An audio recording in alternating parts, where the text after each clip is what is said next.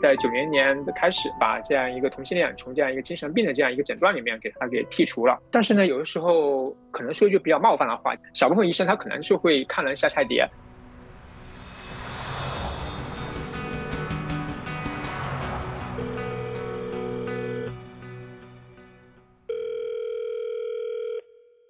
你好，这里是微光斯坦尼。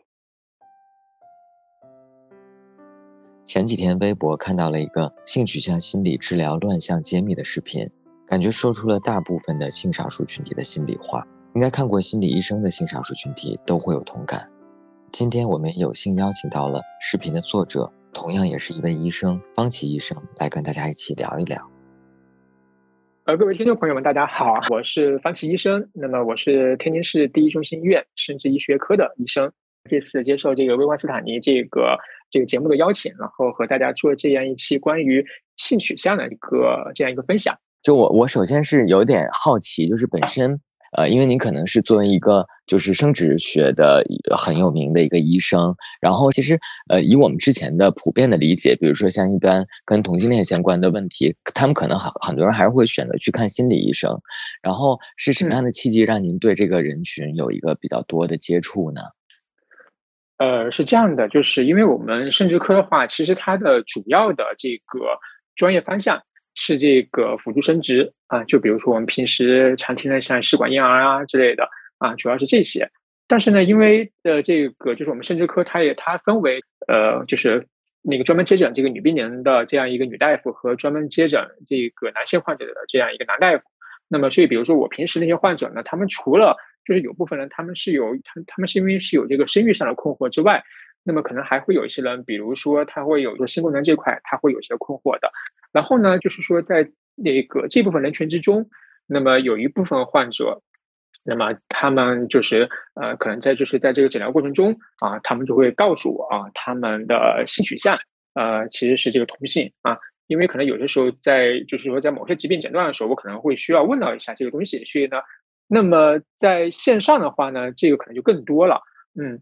呃，因为就是可能跟生殖相关嘛，嗯，那所以他们也会聊到，比如说他们一些出柜的过程啊，就也会聊到这些，是吗？呃，出柜的过程，我觉得是因为我在就是在自媒体平台，比如说在微博呀，在 B 站啊，对吧？有时候会分享一些。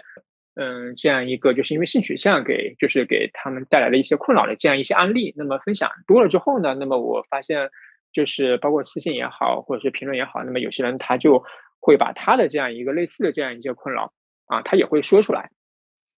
明白明白。然后，呃，因为其实我之前啊也有好多粉丝是就会跟我说，比如说他们在跟父母出柜之后，然后很多父母会带他们去看医生啊，然后。就那其实这个时候，就是医生给他们跟父母说什么样的话，可能就对于他们的出柜是有非常大的影响的。对对对。所以您遇到过这样的情况吗？就是一就是父母带着孩子来的。父母带着孩子来来线下的倒是没有，呃，但是在线上 跟我吐槽的倒是有一些，就是他们。嗯，他们跟这个就是说跟自己父母出柜之后呢，父母的第一反应就是觉得这是一个病态。那么首先想到就是带他去医院看医生。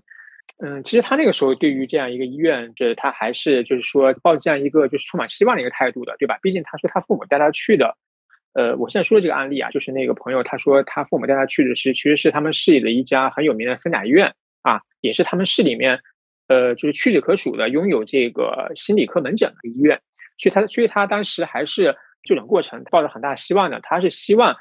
就是说那边心理科的医生至少能够给他有这样一个，呃，等于说是有一个背书吧，至少能够对他父母能有一个开导。但是呢，他说他的这个整个就诊的这个经历让他特别特别气愤啊，因为他说他当时去了之后，那么，嗯，那个医生首先是让他不要进不要进诊室，然后是让他的父母先进诊室，然后呢，在诊室里面跟他父母聊了很久，后来。呃，就是才让他进去啊。进去之后呢，就是父母当时就跟他说，这种情况其实是可以改正的啊。你要相信医生什么什么之类的。所以他当时就懵了，他就觉得好像他是作为这样一个就诊当事人，对吧？那么这个医生他出去，让他父母留下来了。但是进去之后，他父母就告诉他啊，你是可以这样一个治疗的，可以纠正的。然后接下来呢，那个医生几乎没跟他说什么，就是没有听他去，就是说对自己整就是从童年开始的这样一些，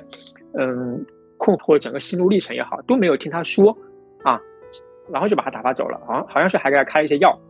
啊，嗯，呃，好像是治焦虑的药吧，我记得是。因为就是说那个为人父母啊，对吧？他们可能对于这样一个性取向这个事情，他们其实没有充，就说这样一个充足的这样一个知识储备，所以呢，他们是对于医生的话是很相信的。所以那么一次就诊的这样一个经历，我觉得可能对他父母对这个性取向的这个认知，可能是造成了一个不可逆转的态度了。所以他就觉得特别特别气愤，嗯。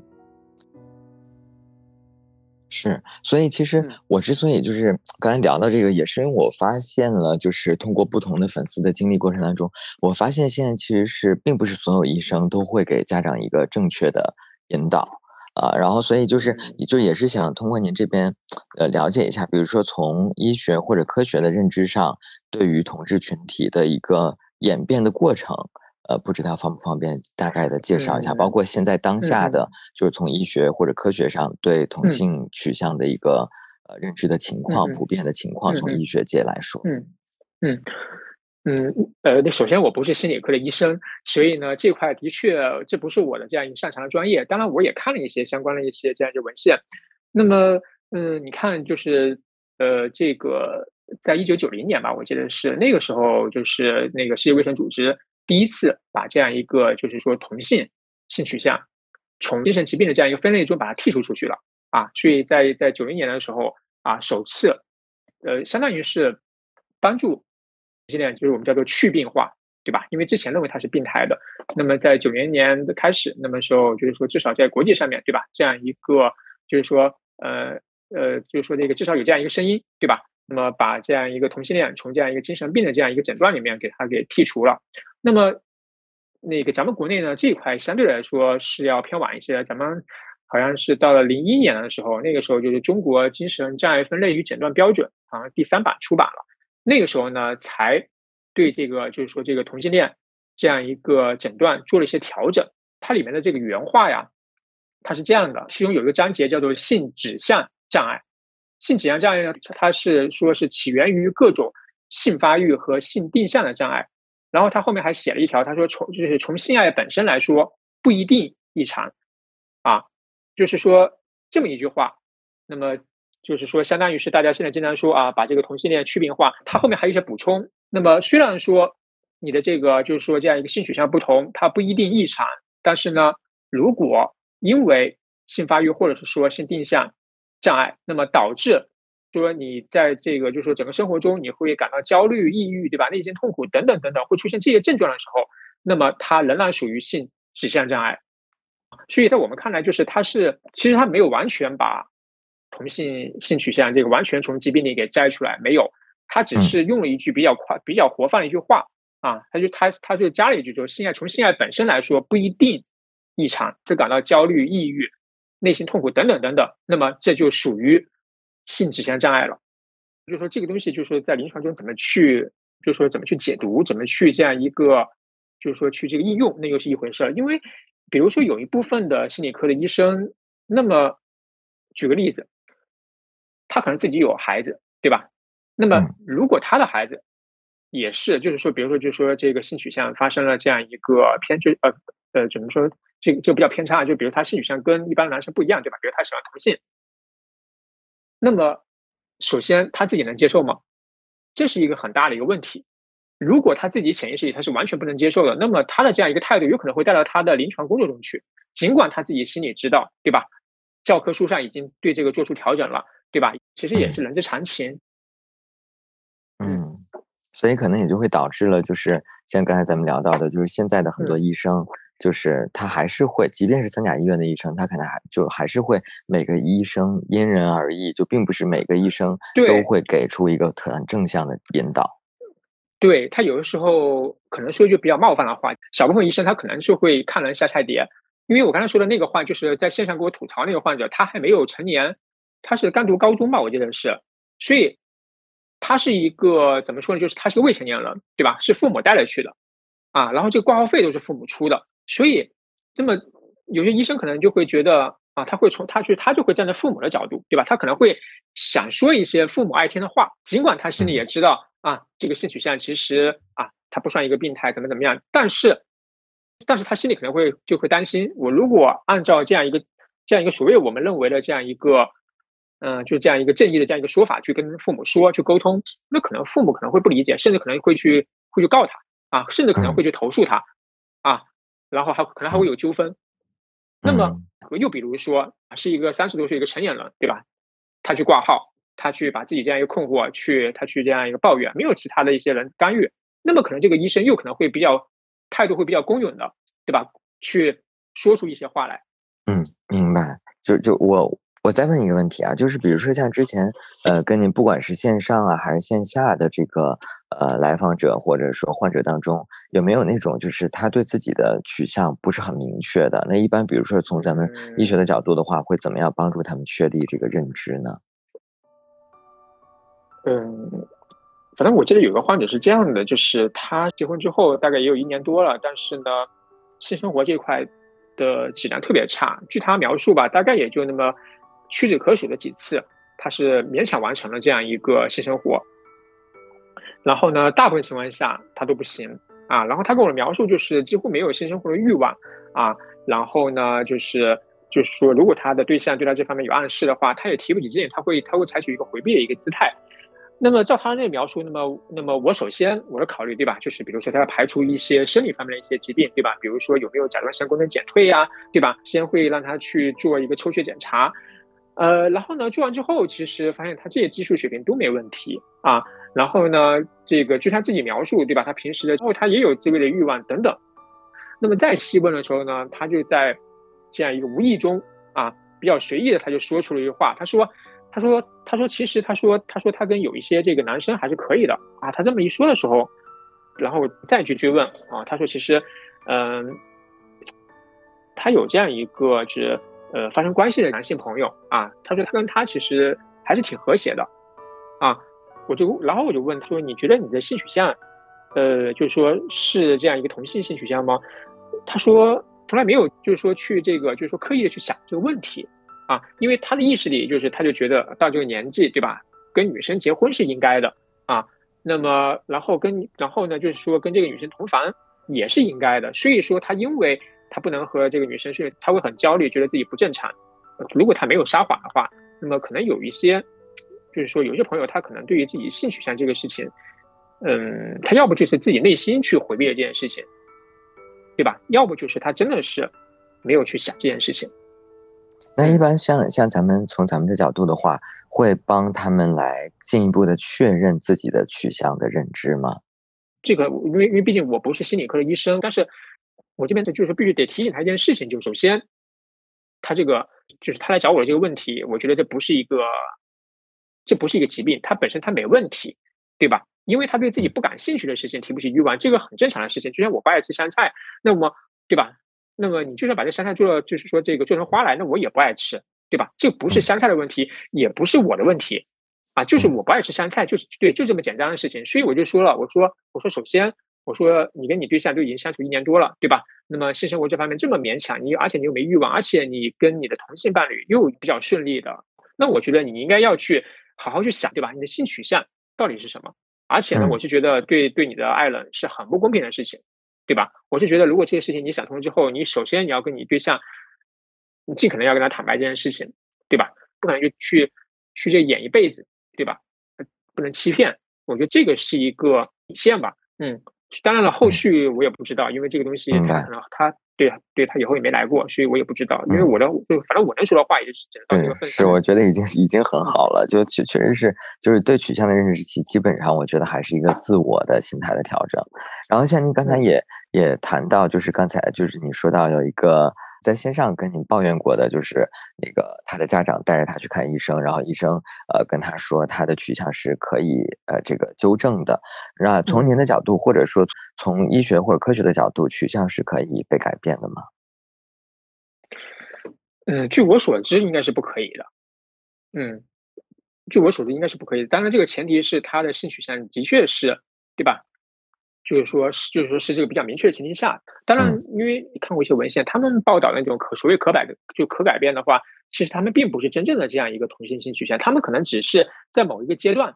可能对于同性就是可能会就是稍微的会有一点兴趣。呃，但是呢，过了这个阶段之后，其实他就自然而然的从这样一个取，就是他他该有的这样一个取向里面去了。所以那个只是一个展示过度的这样一个，嗯，所以这个所以这个就是比如可以解释，比如说我们在读小学啊、初中的时候，你可能对于同性，对吧？可能会对某一个同性，你可能会特别有好感，但是那个不代表你就是同性性取向，因为这个性取向这个东西它是个持续状态。的确，我这边有一些就是有一些私信，他们可能还是一些初中生，他们就会。跟我咨询，他说：“哎，他说他对于他的这个同桌啊，谁谁谁啊，觉得他特别好啊，所以他首先就就担心，他说：哎，他说我是不是这个性取向是同性啊？啊，他们首先就会这样问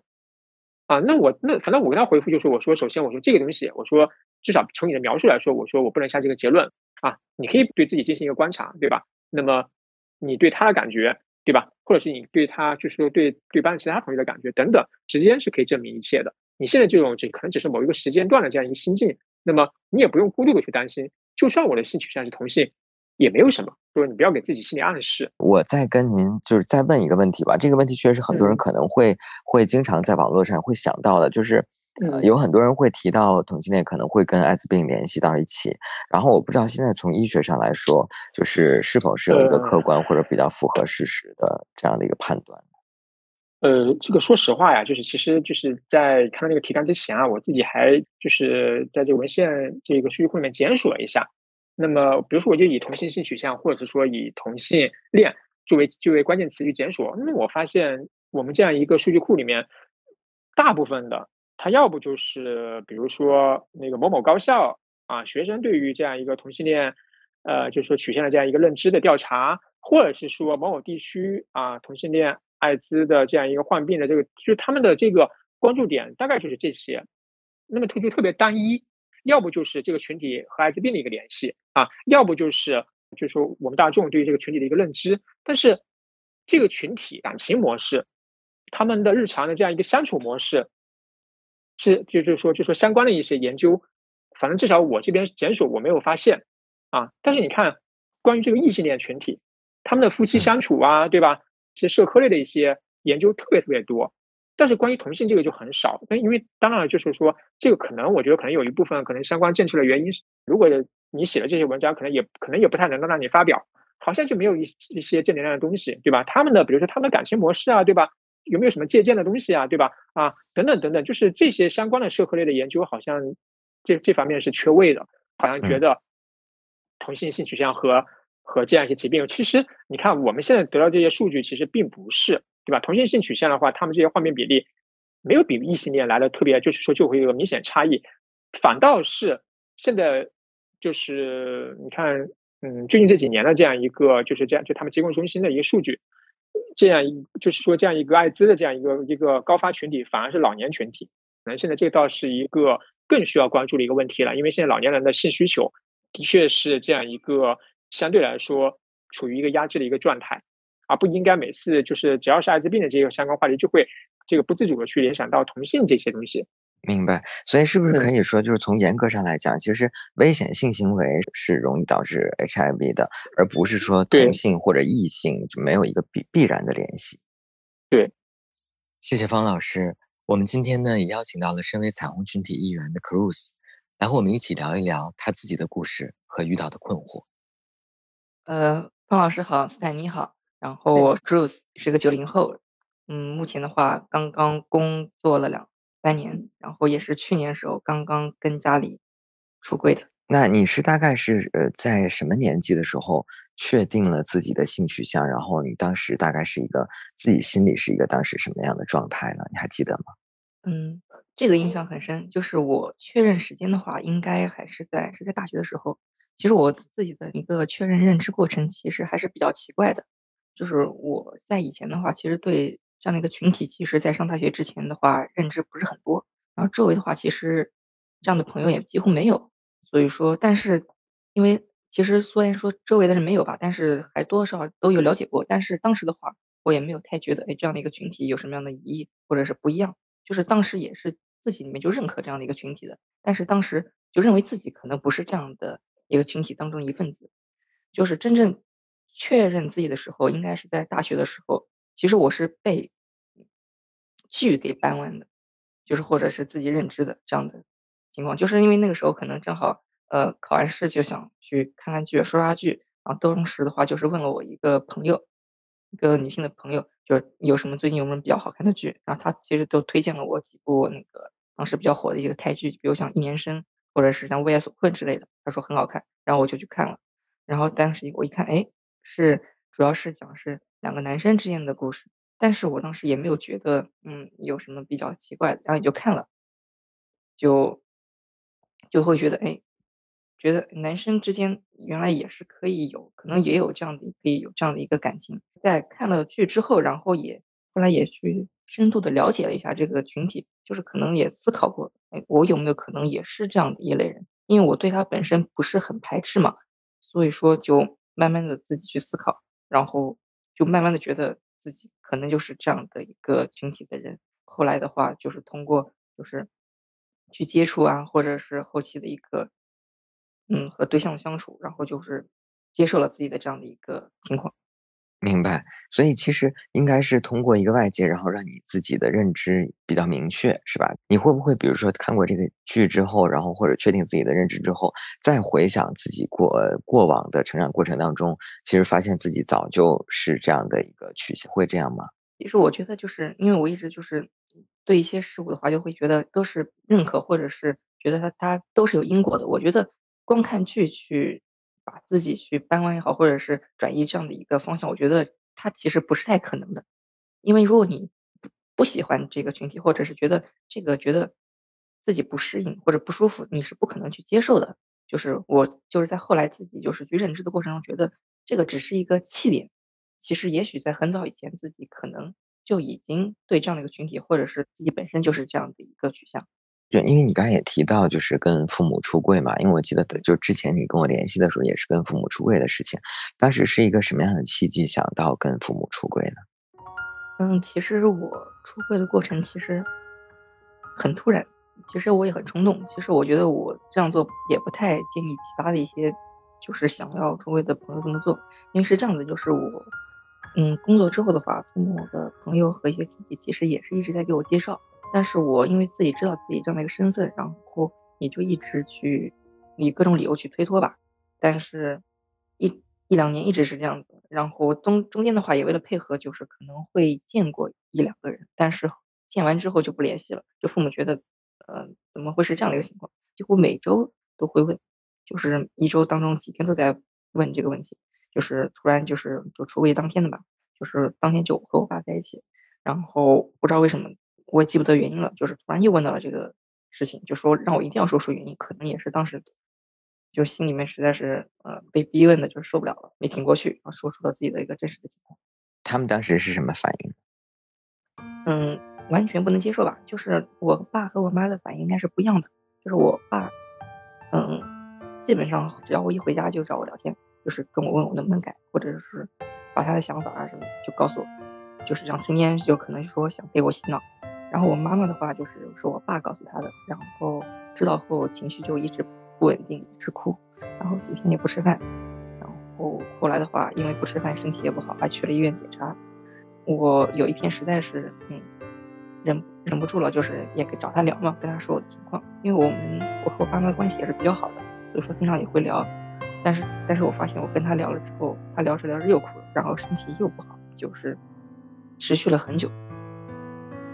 所以他们那个时候有想过带你去看医生吗？还是说他们其实自己知道这个不是病，所以没有往那方面去想？对，就是在我说完之后的话，其实他们也也也就开始自己去查资料了，就上网去看。就是，但是他们就是觉得，嗯，书上的一些或者网上的一些资料，其实对他们来说并没有太多的帮助。就是他们可能还是希望就是我改变这样的一个想法。后来的话，他们自己去找过医生，但是医生。嗯，据我观察，应该是也是说的，就是这是一个正常的这样的一个现象，就是并没有什么不同。就是他们看完嗯书和医生之后，但我觉得跟方医生刚才说的是一样，就是觉得医生讲的这些东西并没有对他们有一些什么帮助，就是他们可能本身还是希望就是我往那个方向转就是可能觉得这是这些书上的也好，或者医生的讲的也好，对他们并没有太大的帮助，不是他们想要的那个答案。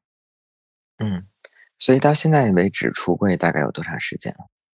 现在差不多快半年。然后一直整个到现在的话，呃，他们的情况有什么改变吗？嗯，也有改变。嗯，是这样的，就是因为我，因为也是这次也是因为一个比较冲动的这样的一个出柜嘛，所以说我出完柜之后，其实我也是比较慌张，因为听人说我周围其实没有这么多的人可以去帮助我这样的一个群体，然后正好那个时候也也很幸运吧，就是看到了斯坦尼尼的短视频，然后我就觉得还是有一些。比较好的一些建议的，然后我也是去跟父母这样去讲，就是首先的话也是端正自己的态度吧，就是表明这样自己的一个身份，很就是表示自己肯定是改不过来的，就是让父母就是一定要接受。其实父母，我觉得父母是会抓住这样的一个机会去不停的去去让我去改变。其实对于自己来说的话，不管是身体也好，或者心理也好，其实也是会受到影响。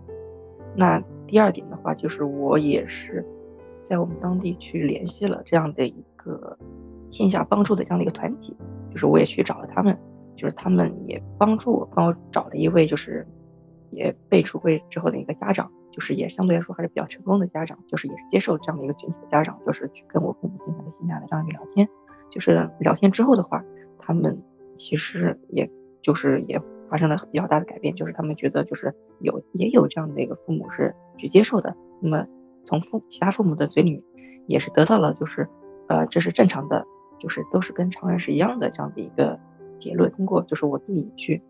跟他们说，然后以及通过别人去跟他们去聊，就是让他们在这半年里面其实会有一定的变化。所以现在其实他们的状态可能要比刚开始的时候要平稳很多，是不是？对对对，自从就是，呃，可能也是那次跟他们专门找了这样的一个团体的人去帮助跟他们去聊完之后，就是他们。就是相对来说比较好，因为后来的话也让他们也让我妈妈加入了加了那个一个群，就是说基本上都是呃父母的这样的一个群，就是你是外部的一些事情去改变他们的一些想法，就是自从就是他们也看了一些视频啊文件，以及包括线下的这些其他家长的给他们一些建议或者是案例，让他们也是有了这样的一些改变。就是但是现在的状态的话，会比刚开始的两个三个月会好很多，就是包括家里面。去聊天啊，或者是会一些开玩笑啊，或者是正常一些日常的一些交流，都会像我出柜之前那样的一个状态，就相对来说肯定是会好很多，可能达不到完全像过去一样，但至少达到了七八十。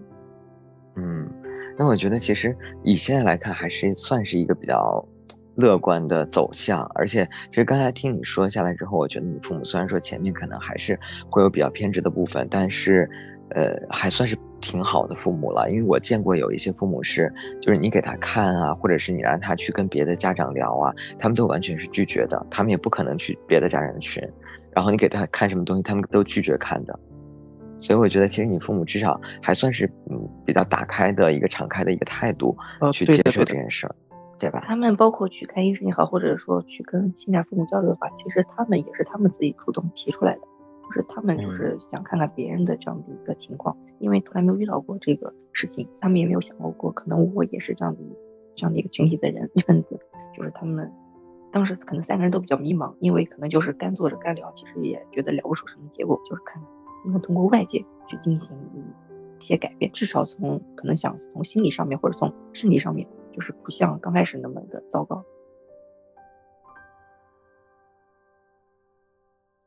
非常感谢方老师和 Cruz 带来了各自的分享。下期节目我们也会围绕当发现自己的性取向不同时，如何调整自己的心态，关于出柜的一些经验和小建议，以及出柜以后如何处理跟父母之间的关系等这些问题展开讨论。